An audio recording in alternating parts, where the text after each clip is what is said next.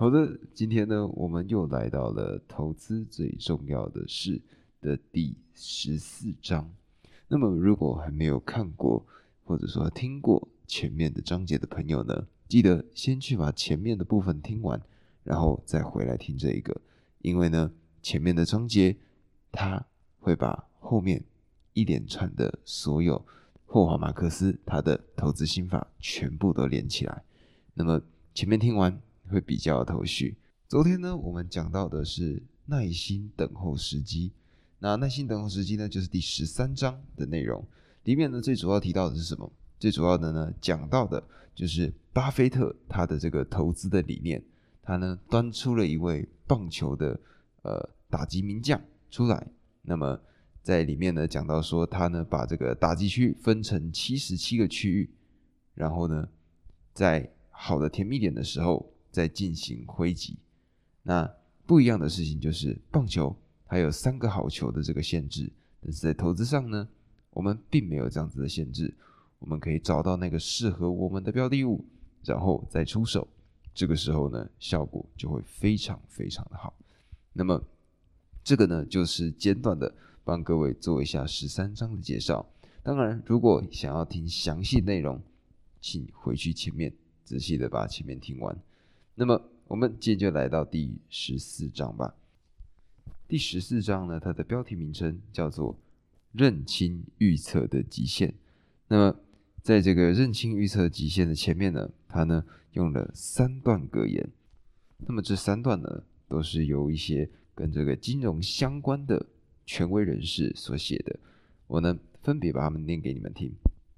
那第一句呢，叫做“预言家有两种，一种是无知的人，另一种是不知道自己无知的人。”第二句是这样子的，他说：“想到自己不知道一些事情，实在是令人害怕。但是更害怕的是想到说，世界基本上是被一群相信自己确实知道会发生什么事的人控制。”第三句叫做：“亏钱的人有两种，一种是什么都不知道的人，另外一种是什么都知道的人。”那么霍华马克思呢？他在这一章刚开头，他就说，其实呢，有这种关于预测相关的这种格言呢，还有几万条以上的名言跟这个有相关。那么这个呢，也是霍华马克思他自己可以理解到的，就是意识到预测的局限。他呢，非常非常坚定的相信，要知道未来的总体情况很困难，而且很少人比别人拥有更优异的知识。可以规律的将其转化成投资的优势，那么我们有可能成功预测到吗？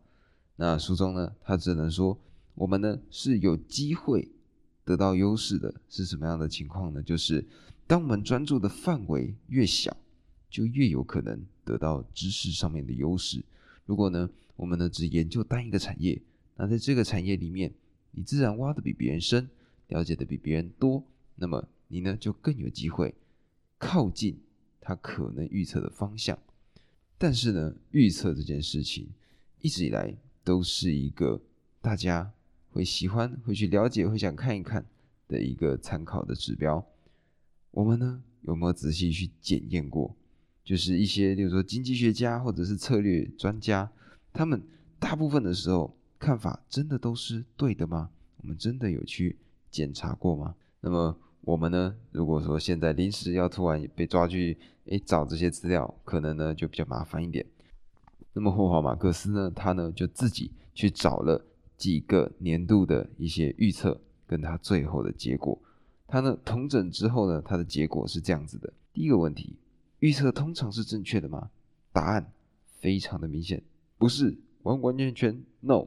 专家的预测呢，跟实际上的预测相差了。九十六个基点，那么这边呢，稍稍的解释一下，一个基点等于零点零一帕，所以说呢，九十六个基点就等于相差了零点九六个百分点。那么这个差异到底有多大呢？它的差异大到说，让价值一千美元的债券产生一百二十美元的误差，所以就可以看到，这第一个问题呢就已经不攻自破了。那么第二个问题。就是这些预测真的有价值吗？能够正确预期到市场变化的预测是最有用的。如果你预期有些事情不会改变，而且也没改变的时候，这样的预测是不是换个角度想，它呢不可能让你赚到更多的钱？但是准确预测到市场变化能带来非常多的利益。但是如果纵观历史资料，从例如说。一九九四年到一九九六年，这个利率的上升；一九九五年的利率下降，或者说美元对日元汇率的这个大幅的波动，这些呢都是一些非常大的金融事件，全部都没有提前被预测出来。所以呢，嗯，这个问题好像又是不攻自破了。第三个问题，这些预测的来源是什么？什么意思呢？就是他们用什么样的分析的模具，他们呢找的是什么样的资料？那么我们呢就会发现到一个事情，也就是基本上我们预测未来都是怎么做？我们都用的一个方法叫做外推法。什么是外推法呢？白话文就是这样子，就是哦，我呢根据以前发生过的事情，然后去推断未来可能会发生的情况。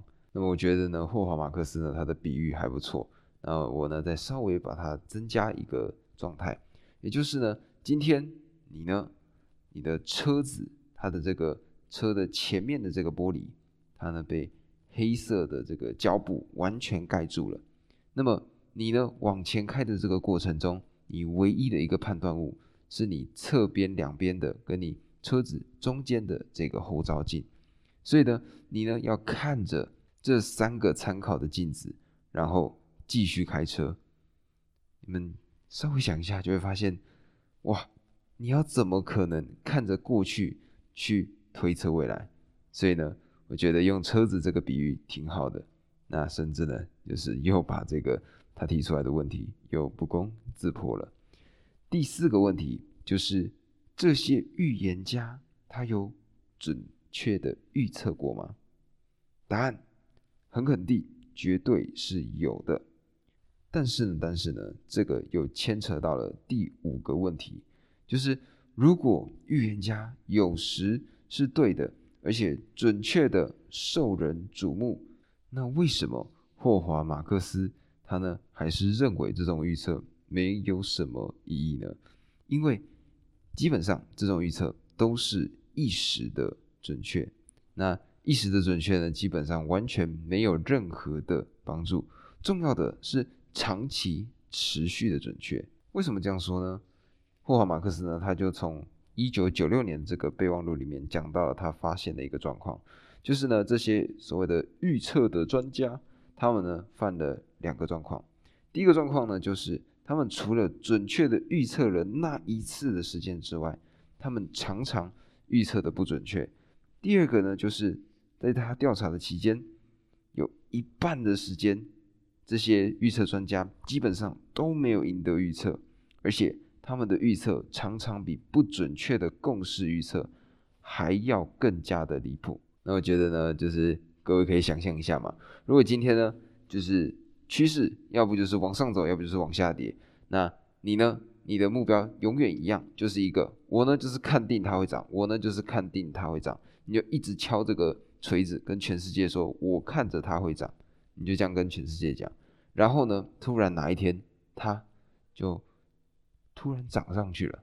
哎，这个时候呢，就会有人开始关注你啊！哇，年少股神厉害了，这种哎，可以开始看你的这个各式各样的表现什么的。但是，但是这样子的情况是什么？这样子情况就是，不管 A、B 两个选项，你永远选 A 嘛。那随着时间慢慢慢慢的。它会回归嘛？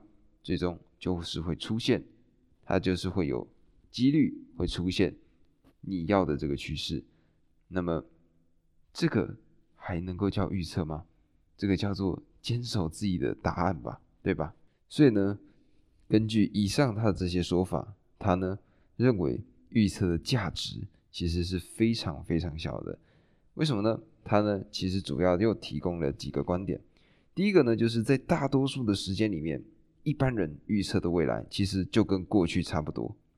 第二个就是他们不一定是错的，在大多数的时间里，未来很大程度只是重演过去。那么我们呢，就根据刚刚前面所讲到的这两个点来出发，就会发现可能会做出的结论，就是拿过去去预测自己的未来，而这样子很多时候几率会中，但是很多预言家拿这种过去去看未来，就会发生什么事情？如果今天未来的这个趋向、未来的这个走向跟过去完全不同。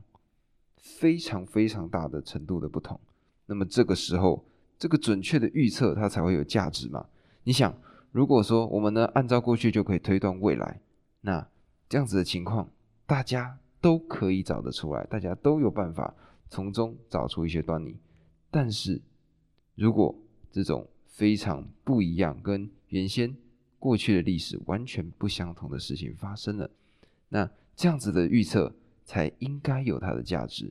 举例来说，举例来说，二零二零年的疫情，这几年前发生的这个 COVID-19 的这件事，没有人预测过。但是如果当时有一个人，他预测到了这件事情的发生，那他干嘛呢？他就用力的把钱投进医疗股里面就好了，对不对？但是当时的人们做梦也想不到会发生一个。整个时间段长达三年的一个疫情，对吧？所以准确预测的人真的有这么多吗？或者不知道，如果是台湾的这个听众的话，应该会知道这个人就是印度神童阿南德。那印度神童阿南德是怎么样？他呢就会在如果没记错是 YouTube 上面，他要开一个频道，在这个频道上呢，他呢就会解析，应该是。亚洲为主，然后全世界为辅的一个世界级的预测。那么，他曾经预测过台湾发生的疫情的状况，那失守的整个情形，他呢也预测到了。那么，我们呢，如果在看到这件事情上，如果我们在看报道的时候，哎，哇，阿南德好厉害啊！他呢竟然成功的预测到一个我们根本就不可能知道的一件事情，对吧？但是如果你们仔细的去研究，或者说去看了一下他的这个 YouTube 影片的话，你就会发现，他呢罗列出来的很多很多的事情根本都没有发生。比如说他在二零，我没记错的话，二零年底，他那时候呢就说，在二零二一、二零二二这一段期间呢，会发生第三次的世界大战。但是实际上呢，这件事情。完完全全没有出现，但是这个呢，其实就是一个人性的一个状态嘛。如果呢，你今天成功的预测到了某件事情，那么大家呢就会追捧你嘛。那么你呢，如果说这个时候呢，再套用一点所谓的佛家的这个因果论的话，那这个呢，他又可以自己说过去完整的一个状况，什么意思呢？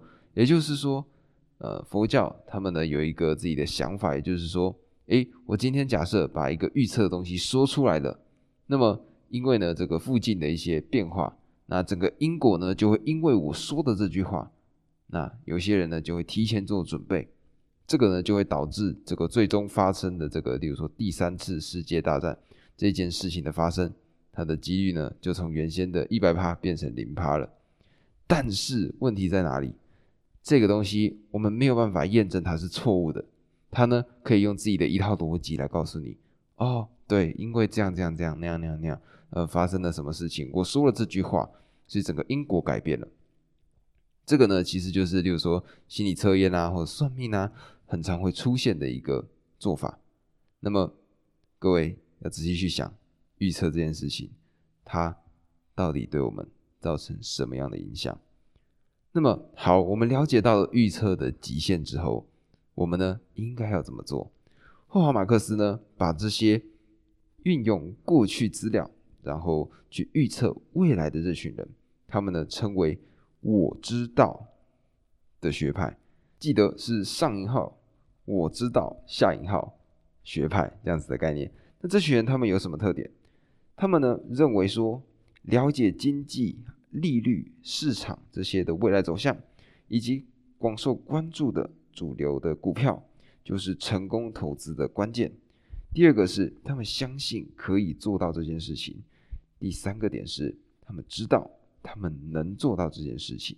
所以呢，因为前面的这些特点，他们呢就会很放心的根据他们对未来的看法进行投资。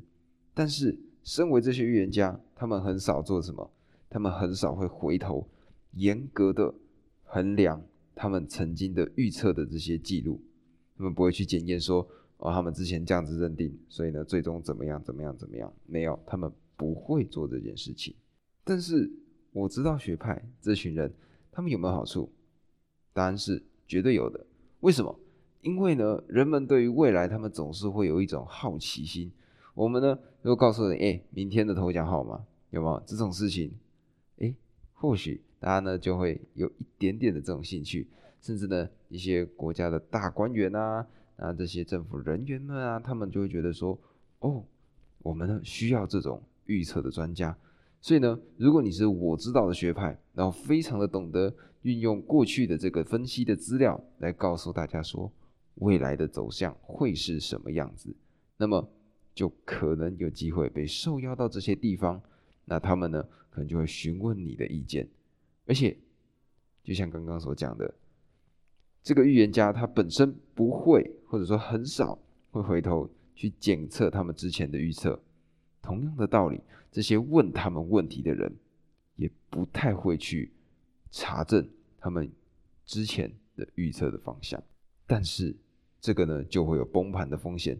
如果呢出现像二零二零年的 COVID-19 这样子的事件的话，那他们呢原先手上所传的这些。原本的旧有的资料是没有办法拿来应付新的事情的。那么面对到这样子的情况呢，霍华马克思呢，他呢就邀请我们这些读者加入所谓的“我不知道”学派。那加入“我不知道”这个学派，它到底有什么好处跟坏处呢？他是这样说的：他说，你可能很快就会厌倦对朋友和陌生人说“我不知道”。因为其实呢，我们很少会跟别人说这件事情。如果别人问你一个东西，你呢有些时候甚至会想尽办法要回复他们，但是实际上我不知道才是一个最正确的解答。那么一阵子之后呢，因为这些人问你，你都回答说：“哎，我不知道，我不知道，我不知道。”那就连你身边的这些亲戚朋友，他们呢都会停止问你对市场未来走势的看法。那么这个结果会怎么样呢？这个结果它产生的一个坏处就是呢，你呢如果预测准确的话，你呢就有机会成为报纸上面的一个有名人物，那这个梦想呢就泡汤了。但是呢，如果你呢是这个我不知道学派的话，你呢就会有两个好处。第一个好处就是你身边的亲戚朋友就再也不会来问你了，因为你呢就是一个我不知道学派。而第二个点呢，就是你也不用担心预测失准的情况。例如说呢，像我这样子，可能呢会去检测别人预测成果的人，我呢就可以透过这些资料去打脸那些人们。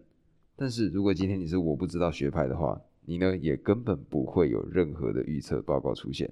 所以呢，基本上撇除掉这个成名的这个可能性不谈，其实我不知道学派呢。他呢，帮你保留了你很多的可能性。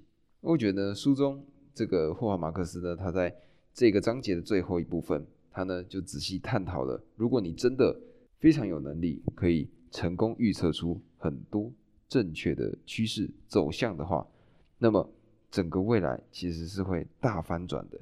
因为如果你知道未来，都已经知道明天的头奖号码了，那你还会去想说，哎？我要分散风险吗？不会嘛，你肯定 all in 嘛，你一定会去筹措各式各样的资金，想尽办法赚大钱嘛。那么这个呢，其实就是那些所谓的知道的这群人，我知道的这群人，他们呢的一个主要的一个问题，也就是他们就觉得，哎，我呢预测过后，我呢就真正觉得未来就一定会这样走，所以呢，他们会怎么样？他们呢，可能就会运用像杠杆，或者呢，用一些不健康的投资方式进入到股票市场里面。而我不知道这些人的学派呢，他们会怎么做？他们呢，因为知道未来呢有很多我们根本想不到的风险，所以呢会怎么样？鸡蛋不会放在同个篮子里嘛？这时候呢就会风险分散，去分散投资，避险，或者说少用甚至不用杠杆。那这样子情况呢，他们就可以避免掉危险的发生。我知道学派的这群投资人呢，他们在崩盘之前的几年可能状况会不错，但是当崩盘只要一发生，例如说零八年金融海啸一发生的时候，那么这群人就趴在地板上了。而我不知道，原先呢就采取这些分散风险的人们呢，就有机会可以。动用更多的资金，那么运用第二层的思考，在低点的时候干嘛就可以买进？这个呢，就是一个他们呢最后得出来的一个思考的一个实验。那这个实验呢，我们呢就可以去想象到说，OK，我们对于自己的理解有限，也因为理解有限，所以我们应该要去预防。就像我在前面几章讲到了这个。纽奥良他们呢经历到这个飓风的一个事件，那这个水坝呢基本上就是没盖好，那这时候到底是天灾还是人祸呢？我想这里你呢自己就会有一个解答了。那么书中呢在最后这边给了一个忠固，就是承认能知道的事情有限，而且在这个限制下行动，而非跨出限制去冒险，就能够带给你最大的优势。那么这个呢，就是今天第十四章认清预测的局限的所有内容。那么我觉得呢，就是在看他这个讲这些内容的时候呢，就觉得说，哇，他呢真的是思考东西思考的非常的透彻。那么我呢也希望说，在看这本书，然后分享给各位的这个过程中、旅途中呢，我呢也可以同时学到很多。我觉得呢，就是在讲的时候呢，我呢就可以开始去连接我身边的一些例子，然后带给大家。